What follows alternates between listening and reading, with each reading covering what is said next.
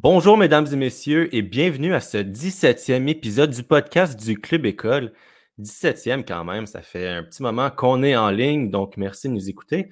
Euh, ben, bienvenue. Aujourd'hui, on a un petit alignement, on va être trois. Euh, tout d'abord, je tiens à vous rappeler que si vous voulez nous suivre en direct pour le podcast du Club École, c'est possible grâce à notre formule Patreon. Donc, vous pouvez aller faire un tour euh, sur la section Patreon. Mais sans plus tarder, euh, je vais inviter mes deux collègues qui vont se joindre à moi aujourd'hui. Donc, je vais commencer avec Étienne Boutillier. Salut. Bonjour Étienne, comment vas-tu? Oh, ça va. Ça va, hein? Oh, non, non, non, ça va super bien. ça, ça va? écoute, ça va super bien. Euh, belle énergie cet après-midi. Ben oui, ça va être super le fun. ça va être très le fun. Écoute, euh, on va inviter notre autre invité aujourd'hui. Hey, salut! Bonjour, Johan! J'ai comme, un feeling de déjà vu, hein? juste nous trois qui font ah le podcast. Il me semble qu'on a fait ça il n'y a pas longtemps.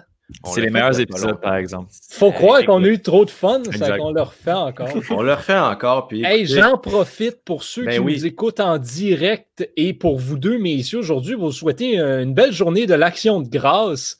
Euh, et, en espérant que, que, vous profitez de cette journée de congé, pour ceux qui nous écoutent en décalé, malheureusement, ben, j'espère que vous avez eu une belle action de grâce et que vous en avez profité pour remercier les gens qui vous sont précieux dans votre vie. Ben oui, ben merci à toi, Johan. Tu es tellement précieux pour le Club École. Euh, merci de nous souhaiter ça.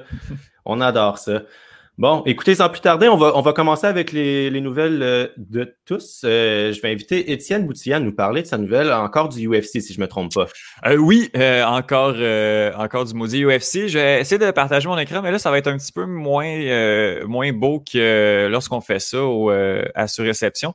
Donc voilà, Inception ici. Je veux vous montrer le KO de Joaquin Buckley euh, qui fait. Euh, j'espérais que tu en parles. Ben oui. Fait Incroyable. La, manchette dans les, depuis en fait 48 heures, ça spin partout. C'est sûr, sûr, sûr que, que vous l'avez vu. Là, j'ai juste celui-là ici. Là, j'ai pas trouvé le, vidéo où est-ce qu'ils mettent toutes les. les ben, en fait, sur le, Twitter de, de, l'UFC, en fait, il y a juste ça depuis, euh, depuis 48 heures où est-ce qu'on fait spinner ça.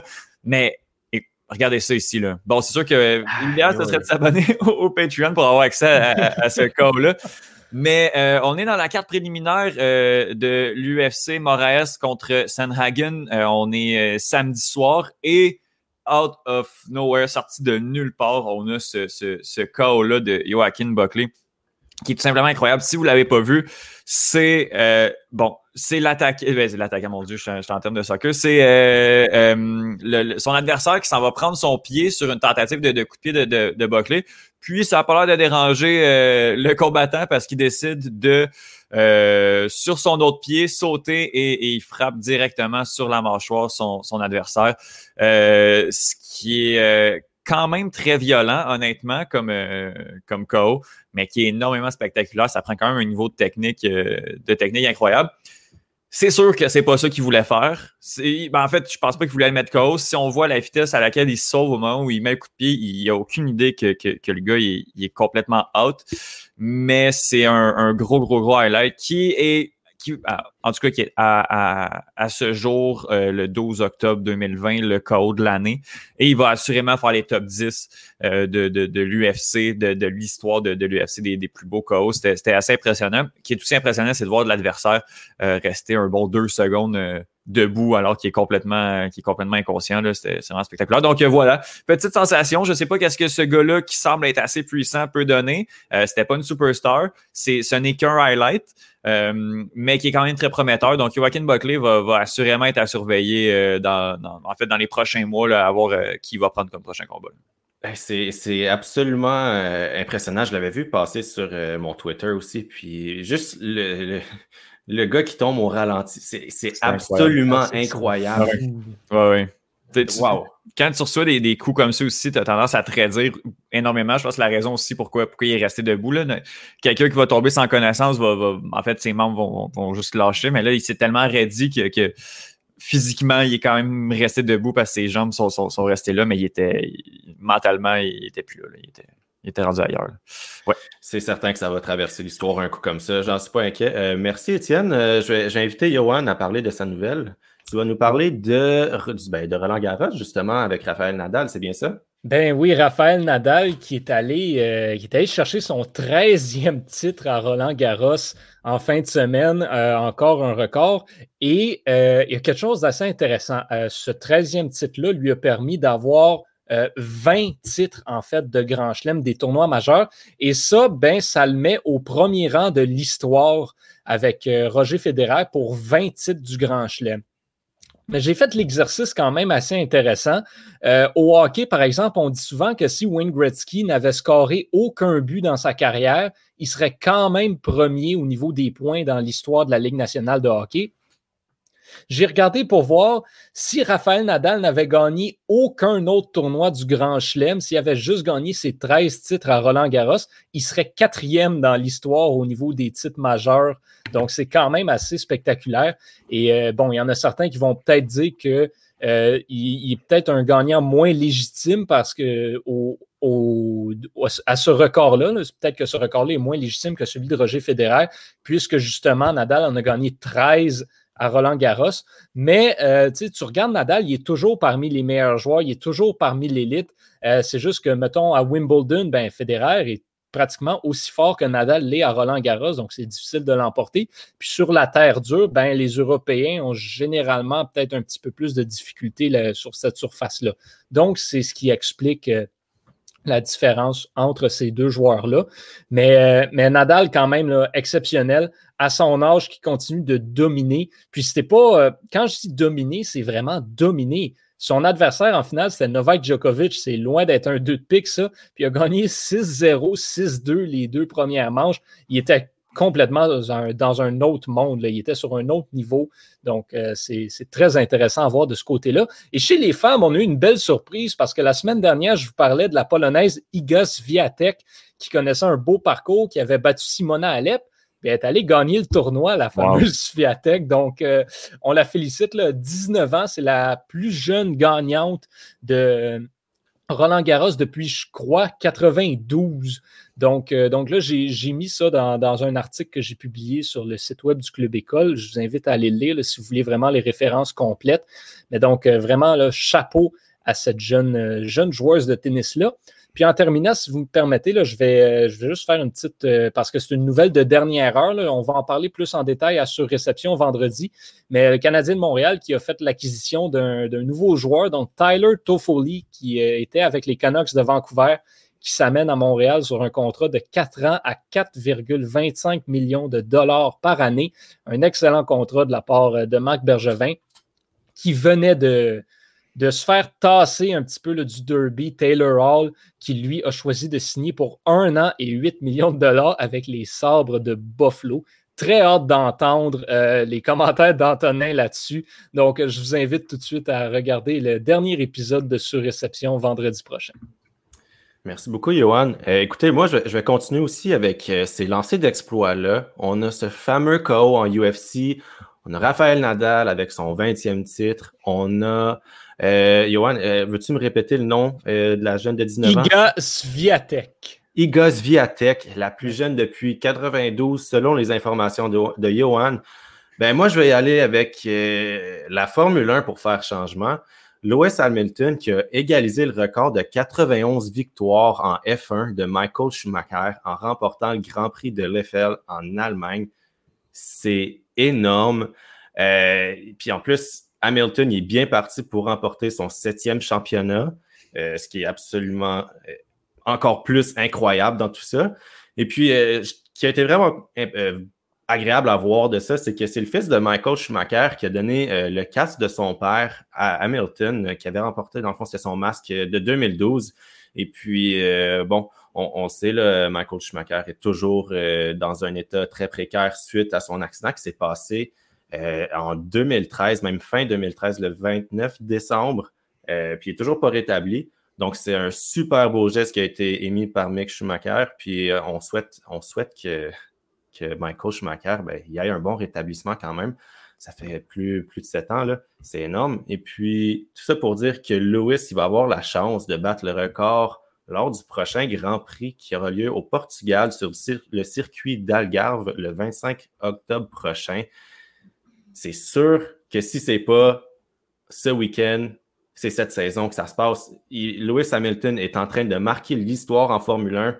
Puis nous, ben, on est en train de vivre dans son monde. C'est absolument incroyable. Puis je suis très heureux de voir ça passer à l'histoire en ce moment-là c'est un de ces sports-là où on parle beaucoup, justement, comme tu disais, dans, dans la UFC, tu vas avoir des gros combattants qui gagnent souvent. Euh, dans la Ligue nationale de hockey, par exemple, tu vas avoir des, joueurs qui gagnent beaucoup, qui sont dominants. Au basket, on a LeBron James qui vient de gagner son quatrième titre, euh, également qui a été nommé euh, le joueur le plus utile des, des finales. Donc, encore une fois, un joueur dominant là-dessus qu'on va se souvenir pour toujours. Au tennis, Nadal, j'ai l'impression que la Formule 1 passe un peu sous le radar, même si Lewis Hamilton est en train de faire quelque chose qu'aucun des athlètes qu'on est en train de, discuter fait dans son sport. Pour mettre dans le contexte, un peu comme si quelqu'un allait chercher plus de points que Wayne Gretzky, là, encore une fois, dans sa carrière au, hockey, dans la Ligue nationale de hockey. C'est comme s'il allait chercher plus de titres, justement, que, whatever, je ne sais pas qui. C'est comme s'il y avait plus de victoires que Georges Saint-Pierre. C'est tout mhm. ça. C'est incroyable du côté d'Hamilton. C'est absolument incroyable, en effet. Euh, bon, les gars, on va changer de sujet. On s'en va mais on ne change pas de sujet. On, revient, on, revient, sur le sujet. Étienne, grande surprise, vient nous parler encore de UFC pour sa chronique. Mais écoute, Étienne, on aime ça t'entendre parler de, de UFC. Euh, on ne change pas les formules gagnantes. Ben non, on ne change pas les formules gagnantes. Je te laisse. Euh, les formules 1 gagnantes. Ah, ah voilà, comique. Euh, oui, ben en fait, euh, ben oui, on dirait que je t'en manque d'inspiration euh, un peu, mais, mais je viens encore de, vous, je vais encore vous parler de, de l'UFC. En fait, les gars, si je vous dis les noms de Rose Gracie, Dan Severn, Ken Shamrock, est-ce que ça vous dit quelque chose? Hmm. Ben, je, je vais parler pour moi-même, mais pas particulièrement, non. Ben, écoute, no joke, j'ai l'impression que c'est genre des des compagnies de vêtements. Euh, ça, semble être des noms de designers que tu retrouves chez Walmart. des, euh, des, noms à leur image, c'est très charismatique un peu quand même. Ça, ça, ça, sonne Dan Severn, même Royce Gracie, Ken Chat. C'est ça, c'est des noms, euh, des, des, gars qui sont très, très, très charismatiques. Puis ça commence déjà avec leur nom. Puis c'est bien normal que, que vous les connaissiez pas. c'est les, les précurseurs, ou à tout le moins les premières vedettes de, de l'UFC. Ah, ah mais comment est-ce que ça a commencé l'UFC? Ben justement, l'UFC, qui s'appelle l'Ultimate Fighting Championship, a commencé le 12 novembre 1993 au Colorado. Donc, ça fait déjà euh, quelques années. Là, on parle de, 27 ans. Euh, C'était en fait supposé être seulement un seul événement, juste d'une soirée, où on voulait déterminer quel était le meilleur art martial au monde. Euh, là, je veux juste que tu me précises ça, mais comment est-ce qu'il allait déterminer ça, en fait? Là? Ça, c'est fascinant. On a organisé un tournoi avec les meilleurs combattants de chaque art martial. Donc, au départ, il y avait huit combattants de tous les horizons. Ça partait euh, du kickboxing au sumo, euh, en passant par le taekwondo jusqu'au jiu-jitsu brésilien. Euh, il y avait, c'était comme un bracket, donc chacun des combattants s'affrontait et le gagnant passait à la ronde suivante. Ce qui veut dire que euh, les finalistes ou le gagnant devait gagner trois combats dans la même soirée. Ça a comme aucun sens. C'est, c'est vraiment fou aussi. Et il y a aussi le fait que maintenant on le sait, euh, il y a les rondes, il y a quelques règlements. On peut pas, euh, par exemple, tirer les cheveux. On peut pas avoir donné des coups dans les parties. à l'époque, il y avait aucune règle aucune règle. Eh Et il n'y avait aucune limite de temps. On combattait jusqu'à ce que mort s'en suive, jusqu'à temps que quelqu'un abandonne ou que l'arbitre décide d'arrêter. Euh, je, crois que le seul règlement, c'était comme de ne pas mordre et de ne pas mettre de doigts dans les yeux. Mais c'était tout. Il n'y avait rien d'autre. On pouvait. Au début, on tirait les. Tu sais, ça n'avait aucun sens. On tirait les cheveux. Euh, ah non, c'était ridicule. Et il n'y avait aucune catégorie de poids. Oh boy! Oh Donc, il y avait des sumos qui pouvaient affronter des tout petits boxeurs. Ou... Puis là, euh, je vous montre encore, euh, je vais encore vous montrer euh, mon écran. j'ai, ça c'est le tout premier combat de l'histoire de l'UFC. On voit que c'est un lutteur sumo qui doit faire à peu près 400 livres à gauche et à droite. On a un kickboxer de 6 pieds 5. Euh, je vais parler pendant que, de toute façon, ça dure 10 secondes le combat. Euh, il y avait, maintenant, il y a le règlement, si quelqu'un a un genou à terre ou un troisième appui, on peut pas donner de coup de pied. Là, vous voyez la violence ici oh. du, du, C'est, c'est tout simplement, euh, c'est, c'est, ouais, c'est très, très, très violent. Euh, et justement, par chance, qui ont quand même, euh, qui ont quand même un peu réglementé quelques trucs par la suite, parce que sinon, ça s'en allait pas mal dans tous les sens je regarde ton lutteur sumo, là, il ne devait pas avoir de problème à se faire tirer les cheveux, lui. Euh, lui, c'était, c'est pas, pas exactement lui qui, qui, a eu ce problème-là. Mais euh, là, je vais, je vais, tant qu'à continuer la chronique, on va mettre, euh, on va mettre d'autres combats pendant que pendant qu'on continue de, de, parler, tant qu'à.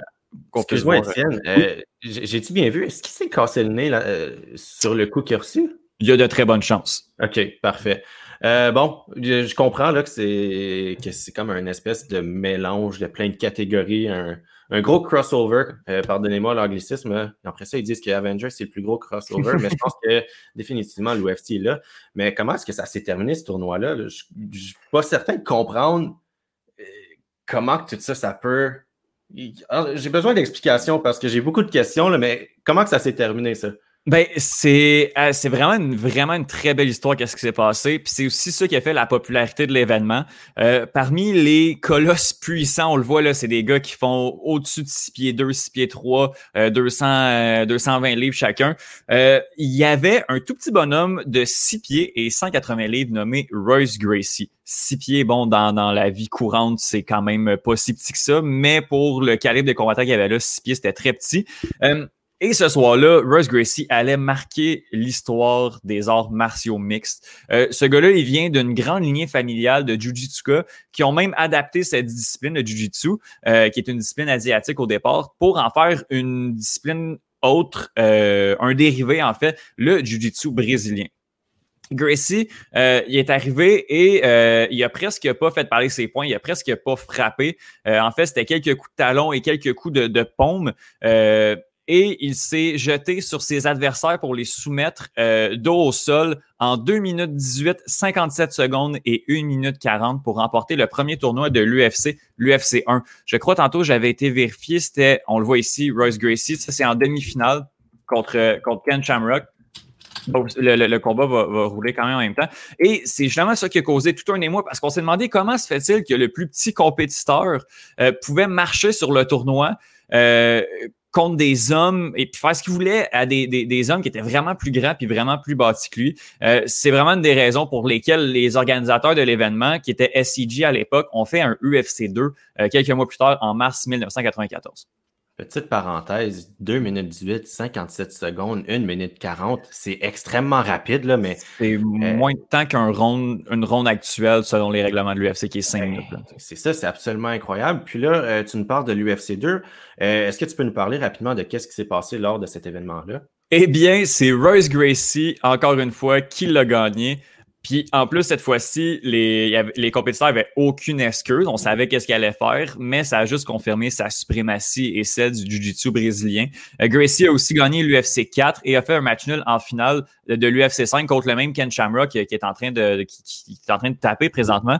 Euh, et euh, à la suite de l'UFC 5, Royce Gracie a quitté l'ère de, cette ère-là en fait de l'organisation. Il est revenu quelques années plus tard, mais ça a été quand même une catastrophe qu'on préfère oublier. Donc on aime mieux se dire que que, Gracie a quitté après, l'UFC 5. Et par la suite, justement, on a vu des combattants rajouter un peu plus de cordes à leur arc euh, pour voir la naissance d'un nouveau sport, euh, les arts martiaux mixtes où on doit être à l'aise dans plusieurs disciplines pour pouvoir compétitionner. Euh, un, Quelqu'un qui fait juste du jiu-jitsu pourra plus compétitionner dans ce sport-là qu'est les arts martiaux mixtes. Il va falloir qu'il développe des attitudes de boxe. L'inverse aussi pour un kickboxer, il va falloir qu'il développe un peu sa lutte, son combat au sol, parce que sinon, il réussira pas à compétitionner. Et c'est là qu'on a vu euh, des athlètes incroyables émerger comme Dan Severn, Dan Severn, pardon, Don Fry, Oleg Tartarov et le douchebag qu'on voit à droite par excellence, Ken Shamrock. le douchebag par excellence. Euh, OD n'a rien inventé. OD n'a rien inventé.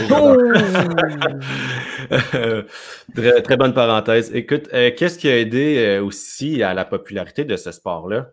Euh, je, trouve ça important aussi de faire la, distinction entre sport et organisation. L'UFC est plus gros que le sport, que le sport qui est les arts martiaux mixtes, mais l'UFC n'est pas les arts martiaux mixtes. Quand on dit que quelqu'un fait du UFC, c'est une erreur parce qu'on ne peut pas faire du UFC. C'est comme si un joueur de tennis faisait de l'ATP ou euh, un joueur de la Ligue nationale faisait de la LNH. Euh, un joueur de hockey faisait de la LNH c'est un combattant qui est sous contrat à l'UFC, c'est une organisation. Et il y a d'autres organisations qui existent, comme par exemple le Bellator. Euh, le Bellator qui euh, pourrait dire qu'il existe seulement parce que ce serait illégal et ce serait un monopole si l'UFC euh, était, était seul, étant donné que c'est une entreprise privée. Mais l'UFC, au cours des dernières années, a acheté toutes les autres compétiteurs, toutes les autres organisations. et il y a seulement le Bellator qui, continue, même si le Bellator suscite beaucoup, beaucoup, beaucoup moins d'intérêt que, euh, que l'UFC. Mais je crois aussi que justement, qu'est-ce qui a aidé l'UFC à devenir la référence des arts martiaux mixtes, c'est les arrivées des, des mythiques euh, John McCarthy avec son Let's Get It On avant, avant le, combat et euh, Bruce Buffer qui est, qui est l'annonceur maison et son fameux euh, It's Time qui, qui, est le frère de, de euh, mon Dieu, j'ai oublié son nom. Euh, le frère de l'autre Buffer. Michael. Euh, Michael Buffer, merci beaucoup. Donc, oui, ces, deux bonhommes-là, très charismatiques, ont vraiment aidé, aidé l'UFC dans son expansion et aussi l'éventuel abandon des tournois parce que le, tournoi à long terme, ça, ça, ça commençait à tourner en rond le concept et on l'a abandonné pour rapporter le système de ceinture comme on connaît aujourd'hui, la ceinture de chaque catégorie de poids où on doit battre seulement le champion une fois par trois mois, là, donc pas plusieurs combats par soir. Et euh, finalement, ben, c'est l'achat de l'UFC en 2003 par Zuffa. Pour la, là, je sais que tu as la réponse, Pierre-Luc, mais j'aimerais ça, Johan, savoir pour combien d'argent tu penses que euh, Zuffa a acheté l'UFC en 2003? En quelle année? En 2003. Euh, je vais dire 257 euh, millions de dollars. Et non. C'était proche quand même, hein? pas, exactement. Pour la modique somme de 2 millions de dollars, ça a été acheté en 2003. Euh... Bon, ben, messieurs, bonne soirée. Adieu. Euh, non, mais c'est, ça, témoigne de, un, le, travail qu'a fait la compagnie pour, pour faire grossir l'entreprise qui vaut maintenant des milliards de dollars. À l'époque, justement, c'était un peu moins payant, puis c'est très difficile de faire de l'argent pour une organisation. C'est pour ça aussi que l'UFC a acheté tous ses compétiteurs parce qu'ils étaient pas mal tous au bord de la faillite. L'UFC a, su tirer son épingle du jeu et c'est aussi dû à l'arrivée de Dana White euh, comme président qui va pousser l'UFC vers les sommets qu'on lui connaît euh, aujourd'hui. Mais ça, ça va être pour une autre chronique. Fort intéressant. Euh, mais merci beaucoup, Étienne. Un grand plaisir. Maintenant, sans plus tarder, on va aller avec Johan Carrière qui vient faire sa classique baseball parce que là, c'est les finales de conférence en MLB. Donc, je te laisse introduire le sujet puis je te laisse euh, aller là-dessus, mon cher Johan. Merci, euh, merci Pierre-Luc. Et donc, ben, premièrement, il faut, pour les, gens qui nous écoutent, au baseball, on ne parle pas de, de série de finale de conférence. C'est le même principe, c'est exactement la même chose. Mais euh, étant donné que ce n'est pas la, conférence de l'américaine et la conférence nationale, on dit des séries de championnats. Donc, c'est les séries de championnats de la Ligue américaine et la série de championnats de la Ligue nationale. Donc, euh, c'est le, le, même principe. C'est un 4 de 7 entre les deux meilleures équipes de chaque ligue qui s'affrontent en série mondiale pour, euh, pour ce qui représente la finale de la MLB. Et donc, euh, rapidement, ça, c'est ce qui va retenir l'attention cette semaine côté baseball. Et, euh, la semaine prochaine, ben, je vous parlerai de la série mondiale. Mais pour cette semaine, on a les séries de championnat. Et donc, qui sont les, euh, participants qui, qui tenteront d'accéder à la série mondiale? À noter, et fait très intéressant, sur les quatre équipes, il y en a trois qui ont remporté leur division dans la saison régulière. Donc, c'est trois équipes qui, logiquement, devraient être là en ce moment. Et euh, l'autre équipe, la, quatrième, c'est les maudits Astros de Houston, qui ne semblent, euh, en fait, qui semblent toujours trouver le moyen de se frayer un chemin jusqu'aux séries de championnat, même si la ligue au complet est contre eux. Ça, c'est ton équipe favorite, je crois. Écoute, c'est quand même assez drôle l'histoire parce que Jean-Christophe a commencé à m'appeler Monsieur Baseball parce que j'arrêtais pas de parler des Astros dans, un cours à l'université. Et euh, c'est devenu un genre de running gag dans, le cours. On salue, euh, on salue Régent Gaudreau d'ailleurs pour, euh, pour m'avoir laissé parler des Astros euh, autant que je voulais. Mais euh, ouais, j'ai moi personnellement, j'ai pas pas d'opinion sur les Astros. C'était une équipe que j'aimais beaucoup jusqu'à ce qu'ils trichent en fait, puis qu'ils gagnent en trichant. Euh, maintenant, j'ai plus vraiment d'opinion par, rapport, par rapport à eux. Même si j'avais à dire mon joueur préféré dans la MLB, il joue pour Houston en ce moment. Là, donc, c'est au moins ça. Ouais, c'est ça. On lui souhaite bonne chance. Michael Brantley, euh, joueur, joueur, de champ, joueur de, champ, de champ gauche. Ben oui, puis il nous écoute en direct en ce moment, ce, monsieur. Oui, bien, bien sûr. Et donc, euh, ben, les Astros, comme vous le savez, sont là. Et euh, qui sera leurs adversaires? Ben, c'est les, les semi-expos, les Rays de Tampa Bay qui ont vaincu les Yankees de New York. Donc, euh, pour moi, c'est quand même une surprise que Tampa Bay ait réussi à, battre les Yankees qui étaient, assez en feu. Euh, et, les Yankees qui avaient battu Cleveland, dont la force principale était les lanceurs, je m'attendais à ce qu'ils fassent la même chose à Tampa Bay. Mais euh, c'est pas ça du tout qui est arrivé. En fait, le Tampa Bay qui était en mesure de de, contrer cette offensive-là massive des Yankees avec leur défensive qui est probablement la meilleure, sinon dans le top 3 euh, du baseball majeur, et ces lanceurs qui sont définitivement parmi les meilleurs également. Donc, euh, qu'est-ce qu'on peut, à quoi est-ce qu'on peut s'attendre de, de cette série-là? On peut s'attendre, selon moi, à exactement la même série que Tampa Bay contre New York parce que les, Astros n'ont définitivement pas une bonne défense. C'est en fait vraiment assez atroce de ce côté-là. Au niveau des lanceurs, c'est le monde à l'envers comparé aux dernières saisons. Les lanceurs des Astros sont pas si bons que ça. Par contre, euh, l'attaque va très, très, très bien. Les Astros sont une équipe qui marque beaucoup de points. Donc, encore une fois, il va falloir que les, les Rays trouvent le moyen de contenir cette offensive-là. Et ben, comme je l'ai dit, on a probablement la meilleure défensive de la Ligue, avec peut-être les meilleurs lanceurs de la Ligue et définitivement une des meilleures relèves de la Ligue. Donc, ça ne devrait pas être un problème pour les Rays qui ont quand même réussi à marquer quelques à marquer quand même pas mal de points dans leur dernière série, dans celle contre les Yankees, surtout au match, euh, match numéro 3 où ils ont gagné 8-4 et le match numéro 2, ils avaient gagné 7-5. Donc, face à une défensive un peu chancelante comme celle des Astros, ça se pourrait que les Rays trouvent le, moyen de leur faire très, très mal. Donc, je donne avantage aux Rays de Tampa Bay dans cette, euh, dans cette série-là. L'autre côté, par contre, dans la nationale, là, c'est une série très intéressante parce qu'on a un affrontement entre les Braves d'Atlanta et les Dodgers de Los Angeles, deux équipes parfaites qui ont perdu aucun match jusqu'ici depuis le début des séries éliminatoires, donc qui sont 5-0. Les Braves qui ont d'abord battu les Reds de Cincinnati avant de servir toute une correction aux pauvres Marlins de Miami. Donc la magie s'est malheureusement éteinte du côté de la Floride. Et du côté des Dodgers, ben, on a sans surprise le balayé les Brewers au premier tour, mais ensuite on est allé balayer les Padres de San Diego. Donc moi qui m'attendais à avoir une série quand même assez serrée, ça a été tout le contraire. Les, Dodgers qui ont littéralement roulé sur, euh, sur les Padres. C'était assez triste de ce côté-là. Mais encore plus intéressant, les Braves d'Atlanta, euh, ils ont gagné quatre de leurs cinq matchs sans accorder de points.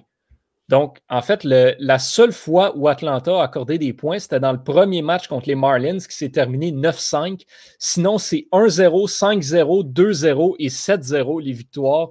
Donc, euh, les lanceurs des Braves qui sont ridiculement dominants, une excellente défense également. Et c'est une équipe aussi qui a beaucoup, beaucoup, beaucoup d'attaques. Donc, du côté des Reds, on a été en mesure de limiter la machine offensive des, Braves, mais pas chez les Marlins. Les Braves ont beaucoup de gros canons. Ronald Acuna Jr., euh, on a Freddie Freeman, on a Marcel Ozuna, on a tellement de frappe offensive. Puis chez les Dodgers, c'est exactement la même chose. Les lanceurs sont impeccables. Walker Bueller, Clayton Kershaw, on connaît les noms. En offensive, même chose également. Mookie Betts, qui est l'acquisition qui a changé, la, qui donne en fait la chance aux Dodgers d'aller vraiment chercher ce type de série mondiale qu'on voit depuis tant d'années. Puis ça, ben, ça se joint à Justin Turner, Cody Bellinger, Corey Seager, Jock Peterson, tous ces joueurs-là qu'on connaît qui, font, qui font pleurer les lanceurs depuis maintenant plusieurs années. Donc, ça va être un affrontement au sommet. Euh, selon moi, probablement le meilleur baseball qu'on va voir de l'année de parce que c'est des équipes qui sont pareilles. C'est une offensive dominante, c'est une excellente défense, c'est des lanceurs incroyables. Et, euh, comme je le mentionne dans mon article de prédiction, euh, la seule peut-être petite différence. Je crois que, en fait, je trouve que l'offensive des Dodgers est peut-être légèrement meilleure que celle des Braves, peut-être un petit peu plus constante et plus de puissance. Donc, je donne l'avantage aux Dodgers pour cette seule et unique raison-là.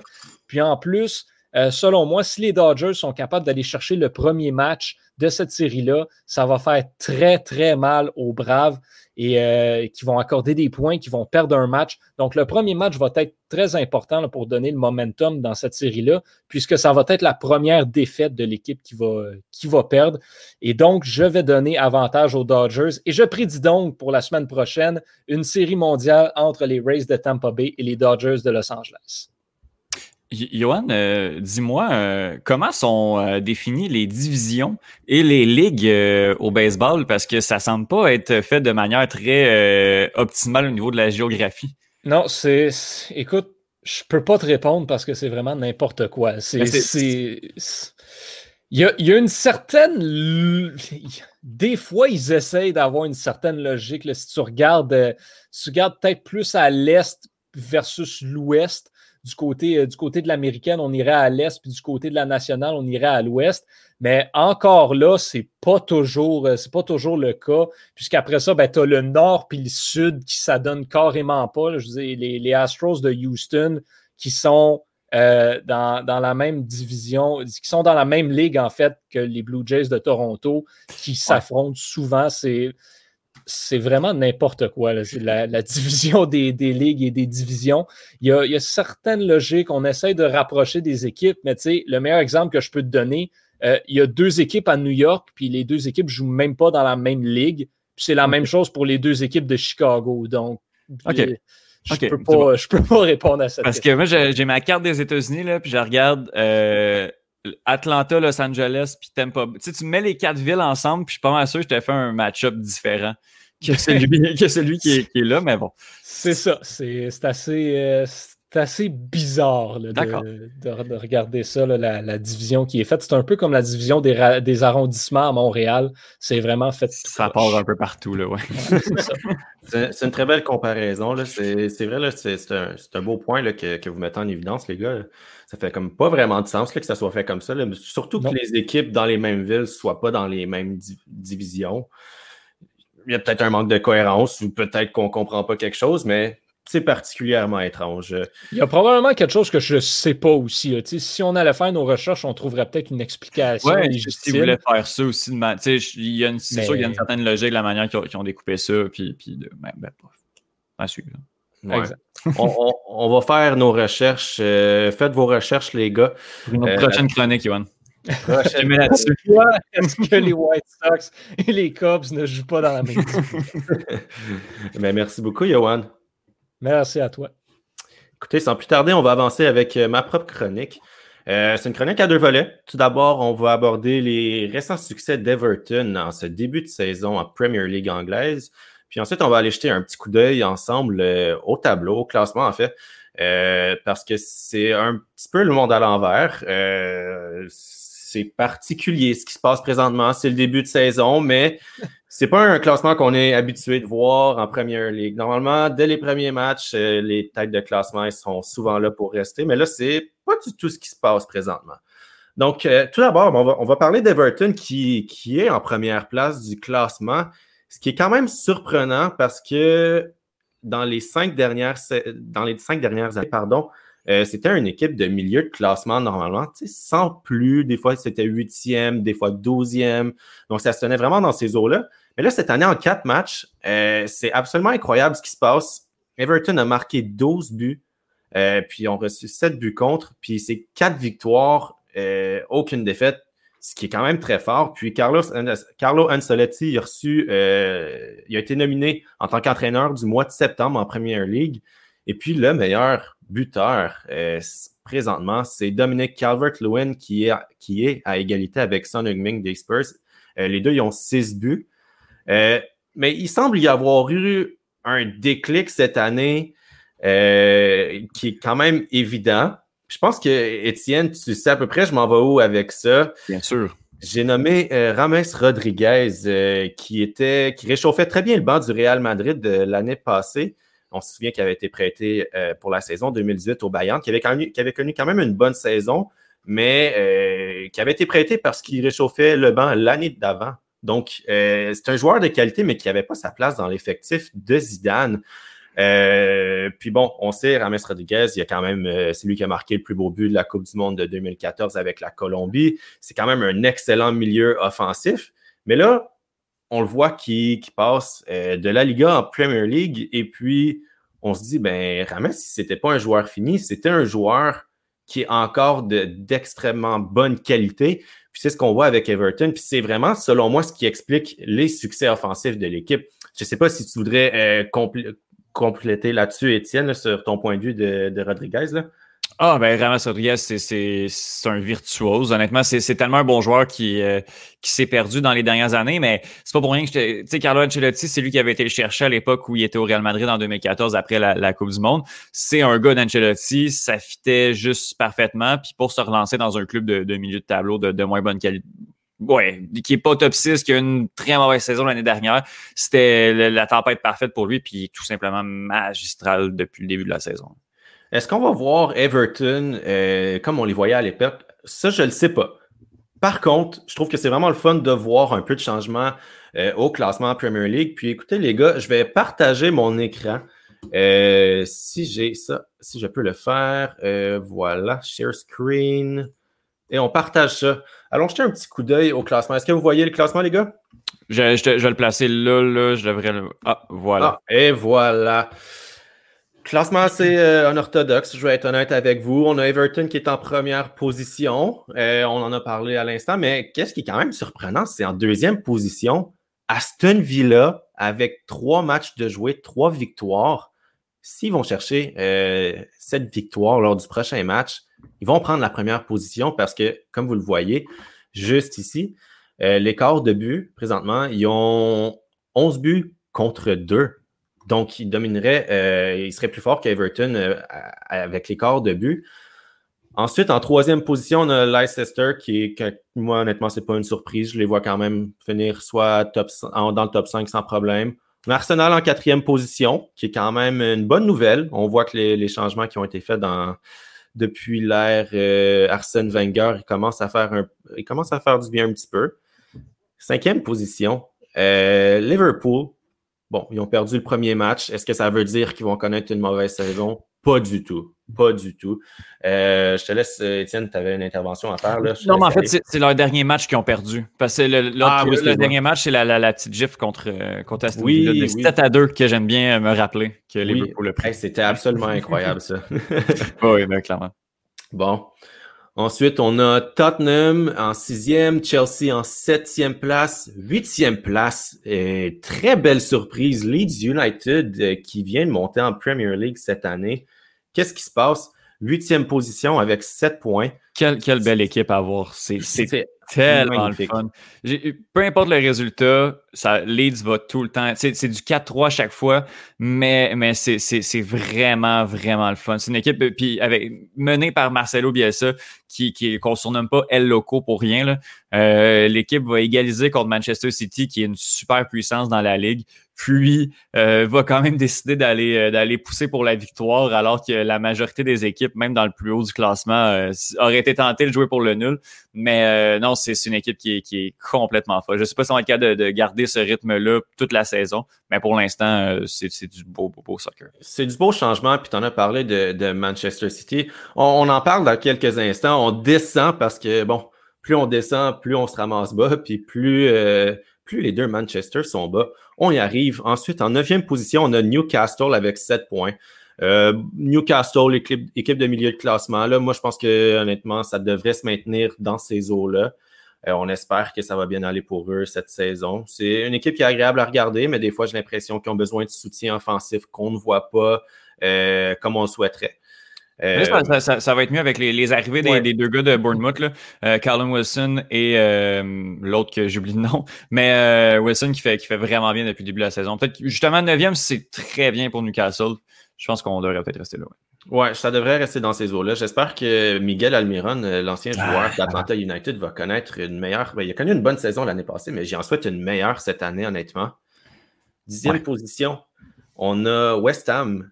Euh, ben oui, c'est deux victoires, deux défaites. Euh, West Ham, c'est toujours soit qu'ils vont finir ici ou soit qu'ils vont se ramasser plus bas dans le classement. Ça reste à vérifier.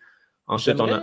J'aimerais parler parce que ben, moi, je ne suis vraiment pas un gars de soccer. Je ne m'y connais vraiment pas là-dedans. Mais euh, quand je regarde ça, quand je regarde ton, classement, il y a quelque chose qui me frappe quand même. C'est que j'ai été faire un petit peu mes recherches. Euh, West Ham sont, euh, sont en dixième place, mais si tu regardes les équipes autour de West Ham au niveau du classement, c'est des différentiels de but de plus 1, moins 1, moins 2. West Ham a quand même un différentiel de plus 4. les deux victoires, c'est des victoires par blanchissage. Quand même, euh, quand même intéressant pour ça. Donc, c'est une équipe qui donne, euh, qui donne pas sa peau. Puis quand je regarde l'alignement, tu as le jeune Jared Bowen de 23 ans, c'est trois buts en quatre matchs. Euh, peut-être, peut-être annonciateur de quelque chose d'intéressant. Fait que si je devais là, de, y aller d'une prédiction assez intéressante, oh, oh. moi je vous dis que West Ham est présentement à une victoire du top 5. je pense qu'ils vont finir, ils vont finir dans le top 6. oh là là! OK. très ambitieux. On y va. On ne sait pas ce que ça va comment est-ce que ça va évoluer. Je ne sais même pas c'est combien de matchs dans, dans le calendrier.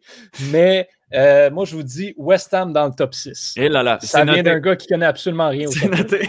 ouais, c'est noté. On, on s'en reparle dans 34 semaines. On s'en reparle-tu dans deux semaines quand ils vont West Ham 15 Ouais, exact. Euh, West Ham, c'est pas une équipe qui finit dans le top 5 normalement. Mais on ne sait jamais. Hein. C'est un peu la beauté de, ce classement-là présentement, c'est que c'est un peu le monde à l'envers parce que tous les gros noms ne sont pas à la place qu'ils devraient être. Donc, c'est vraiment fantastique. Euh, je vais passer par-dessus rapidement Southampton en 11e, Crystal Palace en 12e. En 13e position, on a Wolves, euh, que je m'attendais un peu mieux en ce début de saison-là. On sait, ils ont vraiment eu une bonne saison l'année passée. Là, c'est deux victoires, deux défaites, différentiel de moins trois. Euh, honnêtement, avec la saison qu'ils ont eu l'année passée, je, crois qu'ils vont se retrouver plus haut. Peut-être pas dans le top euh, dans le top 5, mais probablement dans les 9e, 8e position, peut-être 7e.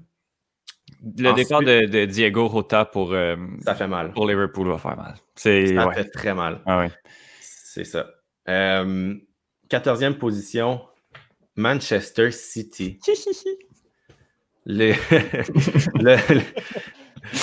tu, peux, tu peux rire pour l'instant, mais on n'est pas encore à United. mais non, mais j'ai beaucoup de difficultés à saisir ce qui se passe présentement. Trois matchs de jouer, euh, une victoire, une défaite, une nulle, différentiel de moins un. City, c'est des gros canons à l'attaque. Qu'est-ce qui se passe? C'est le début de saison, oui, mais il ne devrait pas être là présentement. Il ne devrait vraiment pas être là. Euh, on, va voir ce que la suite nous réserve. Euh, je, crois que City va se remonter à partir de cette semaine. Euh, mais c'est sûr qu'il termine dans le top 5. J'en suis convaincu. Ouais, à l'aise, à l'aise. Ouais, c'est ça. 15e position, on a Brighton. Ensuite, Étienne? Attends, avant, Brighton, cette équipe-là, je l'aime vraiment beaucoup. Explique-nous pourquoi. Brighton va finir plus haut que, 15e cette année. Euh, un bon recrutement, vraiment intelligent. On est allé chercher Adam Lallana de, de, Liverpool qui a, extrêmement d'expérience. Euh, l'autre, le, l'autre, le défenseur de, euh, de l'Ajax qu'on est allé chercher aussi. J'aime énormément Neil Mopai, qui est leur attaquant central. Lewis Dunk aussi. Il y a vraiment beaucoup de joueurs à cette équipe-là qui, qui sont vraiment sous-évalués. Moi, j'aimerais ça les voir à une dixième position. Brighton mériterait de se trouver là. Mais euh, non, j'aime beaucoup, j'aime beaucoup le 3-4-3 euh, dont joue euh, Joel Veltman, qui s'appelle le gars de le, joueur de l'Ajax. Mais non, j'aime beaucoup cette équipe-là qui, qui, qui, emmerde énormément les équipes. On peut en parler à Manchester United. Ben oui, puis formation 3-4-3, c'est vraiment un double tranchant. C'est soit ça mhm. paye, soit ça coûte cher, mais une fois que c'est bien appliqué, ça fait très mal, on le sait très bien. Donc, on espère que ça va bien se passer avec leur 3-4-3. Et puis, en 16e position, euh, bon, United, qu'est-ce qui se passe? Euh, ouais. Euh, il se passe pas grand-chose. C'est vraiment tranquille. Puis on s'est planté... Euh, surtout contre, contre Tottenham, là, ça a été l'humiliation, l'humiliation totale. Mais ouais, ses petits problèmes de, prison en, Grèce cet été n'ont pas aidé à, se maintenir mentalement. En fait, là, je pense que c'est surtout ça. C'est des, des problèmes défensifs sur des erreurs individuelles qui coûtent très, très cher. Mais moi, honnêtement, je suis pas inquiet c'est pas le fun de voir ça après trois matchs. Je ne me serais pas attendu à ça, mais ça, je suis pas encore en mode panique, loin, loin, loin de là, du début de saison un peu, un peu en dentiste du côté de Manu. Ouais, ben c'est sûr, euh, Manu, depuis quelques années, euh, depuis l'ère euh, Sir Alex Ferguson, c'est plus ce que c'était.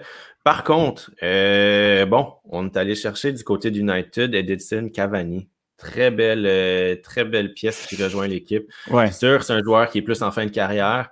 Euh, mais connaissant la frappe de Cavani, c'est le genre de joueur que tu vas utiliser en, substitut puis qui va venir égaliser ou marquer le but de la victoire. J'ai aucun doute là-dessus.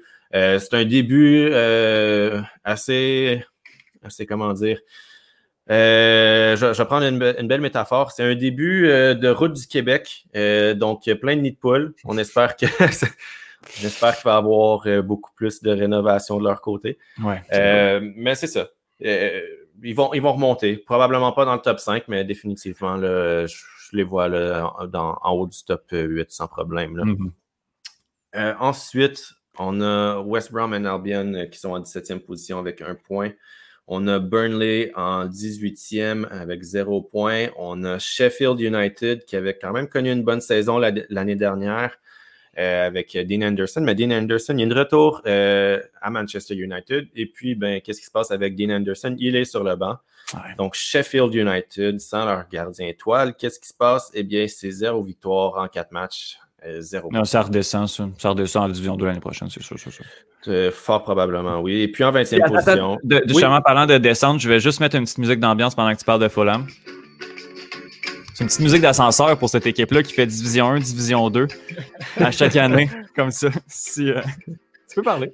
Ben, en fait, j'avais pas grand-chose à dire sur Fulham à part. Euh, ben, différentiel de moins 8, 0 euh, victoire, 4 défaites. Donc, c'est une catastrophe, ils appartiennent pas là.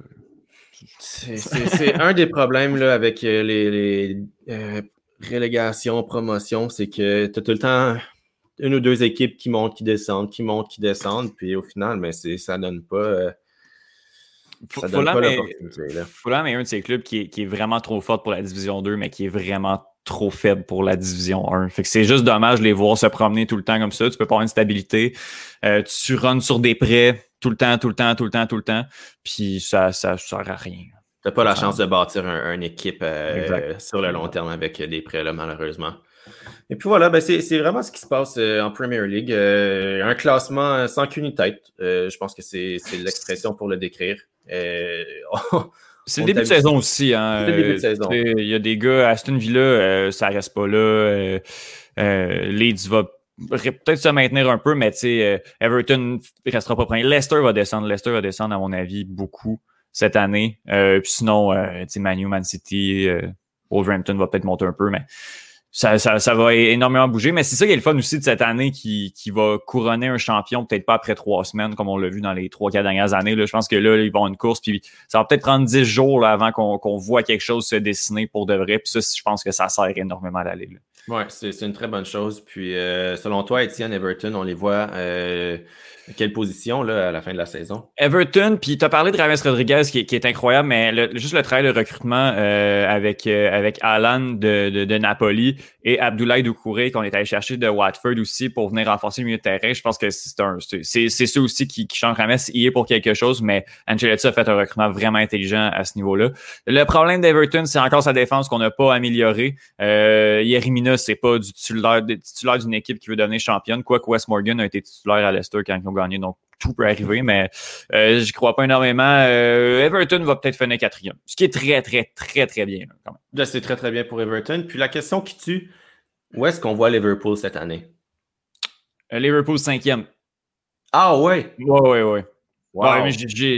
depuis, le, depuis le retour du confinement, au mois de juillet, je dis que Liverpool ne fait pas le top 4 cette année, puis ils me prouvent avec leur nonchalance incroyable que, que, que cette équipe-là mérite plus le top 4 Puis, ah non, non, moi j'ai une petite punition, la cinquième position.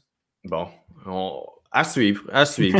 ça peut aller dans, les deux côtés. Je ne vais pas me prononcer là-dessus tout de suite parce qu'il y a beaucoup de choses à analyser. Ils ont, tout gagné. Ils ont, tout gagné, la motivation. Et puis là, c'est une équipe qui run sur, sur l'émotion. Tout, tout est coché. Tout est coché dans le même 365 jours. Donc, la motivation est plus là. Puis, puis il, faut, il aurait peut-être fallu brasser un petit peu plus la cage du côté de Liverpool. Mais ça, ce n'est que mon avis. À suivre, c'est tout ce que je peux dire. La saison est encore jeune, comme on le mentionne, même si c'est un classement qui, qui en dit long sur euh, le futur de cette saison. Écoutez, euh, bon, c'est ce qui complète euh, ma chronique Premier League slash Everton. On va, on va terminer ça avec les matchs ou les événements sportifs à surveiller. Donc, Étienne. Oui. Pierre-Luc, je pense que tu viens peut-être de battre un record pour la plus longue chronique ever dans le podcast du Québec. ben écoutez, euh, je vais aller chercher ma, ma ceinture euh, après l'épisode. euh, puis je vais marquer le nombre de temps. Mais c'est vrai, ça fait une vingtaine de minutes. J'espère que ça n'a pas été trop long pour vous. Mais pas. non, non, mais il a, fait des recherches. non, moi, je parle, je parle, au nom des non-amateurs de soccer. C'est quand même intéressant de voir débattre puis d'essayer de comprendre que de, quoi vous jasez. Là, puis, euh, puis d'après ça, de regarder le classement puis d'un œil. Euh, extérieur. D'un œil externe, d'essayer de comprendre cette bébelle-là. Tu veux, veux pas, veux, veux pas, je je suis pas un gros fan de soccer, mais Manchester City, je connais ça. Manchester United, je connais ça. Je connais les noms là-dedans. Je ne suis pas, un ignorant non plus. Mais honnêtement, la Premier League, pour quelqu'un qui veut, qui veut commencer en Europe, c'est la meilleure, la ligue la plus intéressante, à mon avis, à, suivre. Là, ça peut, ça revole dans, ben, on le voit, Pierre-Luc, tu l'as démontré, là, ça revole dans tous les sens à chaque année. On ne sait jamais qui va gagner. Puis depuis Leicester en 2016, Leicester qui, qui était coté à 5000 contre 1 sur les sites de, Paris. donc, si on mettait 1 dollar, on gagnait 5000. Euh, s'il finissait champion depuis ce temps-là, tout, tout est permis. C'est vraiment une ligue qui, est complètement folle à suivre. Ouais, c'est hum, personnellement, c'est la ligue que j'adore regarder. Là. Quand je peux me permettre le week-end d'écouter un match euh, le dimanche matin, mm-hmm. parce que c'est souvent 7h30 le matin, les matchs sont souvent en après-midi en Angleterre. Euh, j'adore le faire avec mon petit café, là, puis mm-hmm. prendre ce relax. Super le fun. Euh, fin de la parenthèse. Donc, événement à surveiller cette semaine. Étienne, qu'est-ce qui se passe cette semaine qu'on doit absolument surveiller? Ben, Pierre-Luc, c'est le, train parfait pour euh, mon événement, mon événement à voir. Tu as parlé d'Everton, tu as parlé de match à 7h30 le matin. Eh bien, moi, je veux qu'on regarde un Everton-Liverpool. Euh, c'est rare que je vais donner des matchs de Premier League comme ça parce que, euh, bon, moi qui suis, qui suis extrêmement la, la Première Ligue anglaise, je regarde pas tout, mais j'essaie d'en regarder beaucoup. Mais Everton-Liverpool, c'est un événement à chaque fois qu'il y a un match puis même si Everton dans les dernières années était vraiment inférieur au niveau de Liverpool, euh, ça a tout le temps donné des matchs hyper serrés. Je me rappelle de l'égalisation ou le but victorieux de Riggy euh, dans les arrêts de jeu il y a un an ou deux. Euh, du côté de Liverpool, c'est un événement à chaque année. Ça arrive deux fois. C'est le Merseyside Derby. Et justement, pour la petite histoire, il y a énormément d'équipes de soccer en Angleterre, à Liverpool. Everton, qui est un club de Liverpool, et le stade, le Goodison Park, est euh, à un coin de rue du stade de, Liverpool qui est Enfield. Donc, on voit les deux stades. Il y a une rivière qui, euh, qui les dépasse. Là, ça se fait à pied. Donc, euh, c'est quand même une grosse, grosse, grosse rivalité. C'est tout un événement. Donc, justement, pour voir cette Premier League-là, pour voir qu'est-ce que Pierre-Luc, tu démontrais avec, avec Everton. Everton-Liverpool, le Merseyside Derby, qui est samedi. Il faut se lever tôt. Mais euh, avec un bon café, là, 7h30 le matin, on commence à faire de semaine tranquillement, là, où on brunch. 7h30, c'est un peu tôt pour bruncher. Mais euh, on, déjeune tranquillement devant, devant ce match qui va être, euh, comme d'habitude, tout le temps excitant. Mais en effet, là, je pense que ça va être un des matchs les plus fun à regarder là, en fin de semaine. Tout simplement parce que c'est les champions actuels, entre guillemets, contre les champions de l'année dernière. Donc, ça va être un événement qui va être à surveiller. Puis, on sait, les, les derbies à Liverpool, euh, c'est toujours euh, des matchs à surveiller. Donc, euh, Étienne Boutier, merci beaucoup. Ah, ben, merci. est-ce que, est que Johan et, toi, vu des matchs? Ben oui, justement, je, passe, je, te remercie pour ton événement. Je passe ah, à Johan à l'instant. Oui, euh, ben écoute, moi, dans ce qui est à surveiller, euh, là, je suis un peu, un peu baisé en ce moment parce que le, hockey est fini, le basket est fini, le tennis, il n'y a rien, il n'y a pas de golf, euh, le baseball, je vous en ai déjà parlé. Donc, on va tourner notre attention vers euh, le football de la NFL, pourquoi pas? Euh, un affrontement entre les Buccaneers et les Packers, donc Tom Brady versus Aaron Rodgers. Toujours intéressant d'avoir ces rivalités-là. Deux équipes qui sont premières euh, de leur division respective. Les Packers qui ont une fiche de 4-0 d'ailleurs en ce début de saison. Selon moi, peut-être le match le plus intéressant pour la semaine qui s'en vient dans la NFL. Super. Un match qui va être à surveiller. En effet, deux, excellents corps arrière dans, les, dans les meilleurs de la NFL, certainement. Euh, ben, merci beaucoup, Yohan Carrière. Ben, merci à vous autres, les gars. Toujours un plaisir. Ben oui, puis écoutez, je vais y aller avec euh, mon événement. Euh, on, y va plus local, même si on se déplace à New York. je, vais, je vais dire de surveiller l'impact de Montréal contre l'Inter de Miami samedi. pour une raison. Pour une raison. Tu le sais, c'est quoi, Étienne? Ben hein? Je, vais le dire parce que moi aussi, je suis excité. Est-ce qu'on va voir, est-ce qu'on va voir le début, en fait, la réunion des deux frères Higuain ensemble contre l'Impact?